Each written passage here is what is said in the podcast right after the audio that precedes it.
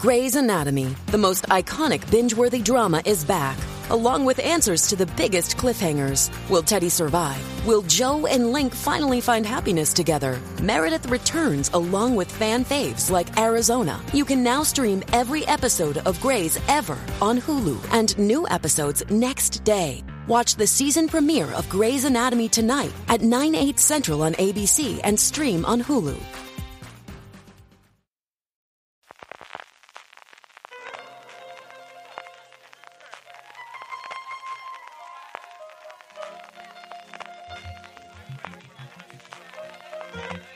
Estás escuchando Fuera de Series con CJ Navas.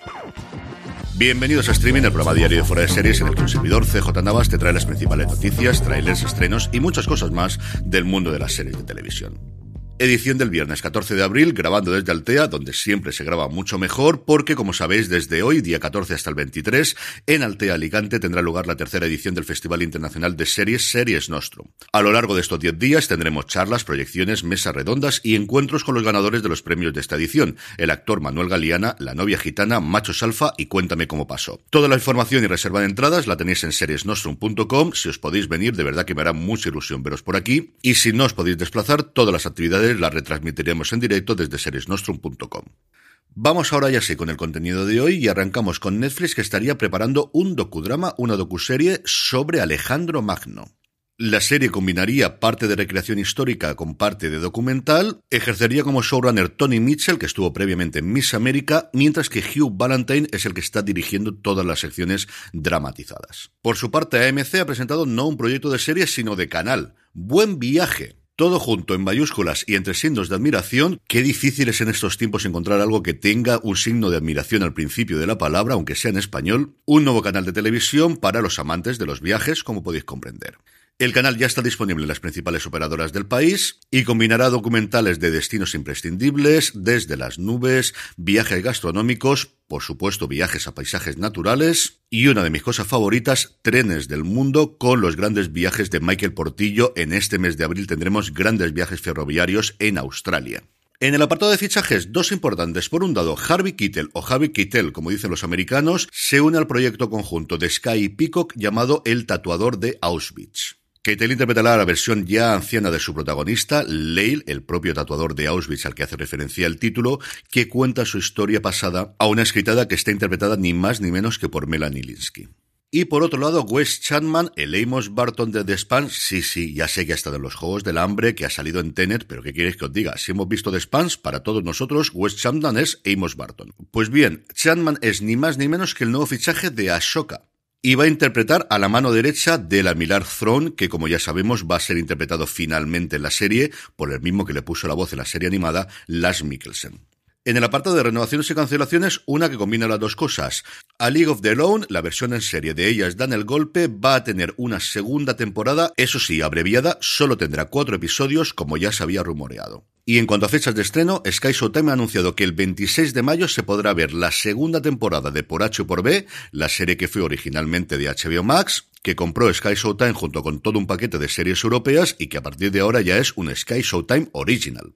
El anuncio venía acompañado de imágenes de la segunda temporada, todavía no hay tráiler, pero sí, como os digo, a confirmación de que la serie creada, escrita y dirigida por Manuela Burló vuelve el 26 de mayo. Y por su parte, Netflix ha anunciado que el próximo 19 de mayo se estrenará El Silencio, una miniserie, un thriller psicológico creado por Heitor Gabilondo y protagonizado por Aaron Piper. El silencio cuenta la historia de Sergio Ciscar, el personaje de Piper, que es puesto en libertad seis años después de haber asesinado a sus padres cuando aún era menor de edad. Durante ese tiempo, Sergio no ha dicho ni una sola palabra ni ha colaborado con la justicia, por lo que tanto las motivaciones del crimen como sus actuales intenciones son un misterio. Ana Dusuel, interpretada por Almudena Amor, una joven psiquiatra y su equipo serán los encargados de determinar su potencial peligro para la sociedad, observándole en secreto día y noche como a un animal. Y también de estreno está hoy Warner Televisión, el canal que sustituye a TNT, que se estrena hoy 14 de abril, coincidiendo con el 100 aniversario de Warner Bros. Studios. Para ello, durante el fin de semana va a ofrecer una programación especial muy centrada en cine. Hoy, por ejemplo, se estrena Joker y mañana, sábado 15, tendremos el Guardaespaldas, Blade, Ha nacido una estrella, Wonder Woman, Escuadrón Suicida o Pacific Rim.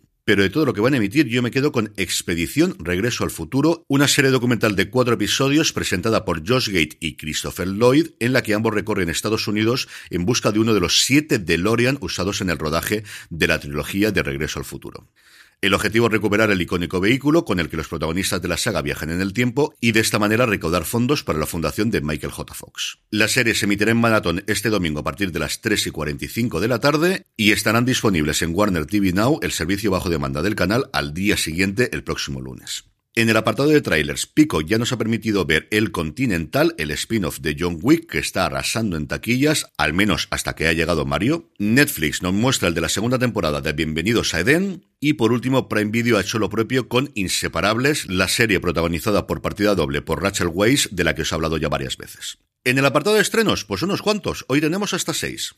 En Netflix, nueva serie oriental, Queen Maker, tras un trágico accidente, una asesora de imagen usa su talento para transformar a una abogada en la futura alcaldesa de la ciudad y acabar con sus antiguos jefes. Y por otro lado, tenemos la película de The Last Kingdom que da cierre a la saga medieval. Prime Video nos trae la cuarta temporada del pueblo y la quinta y última temporada de uno de sus grandes éxitos, al menos en la crítica, de Marvelous Mrs. Maisel. HBO Max estrena Bring Back Alice, una serie polaca centrada en la desaparición de dos adolescentes, con el giro de que una de ellas, Alicia, una famosa influencer, regresa repentinamente a casa después de un año.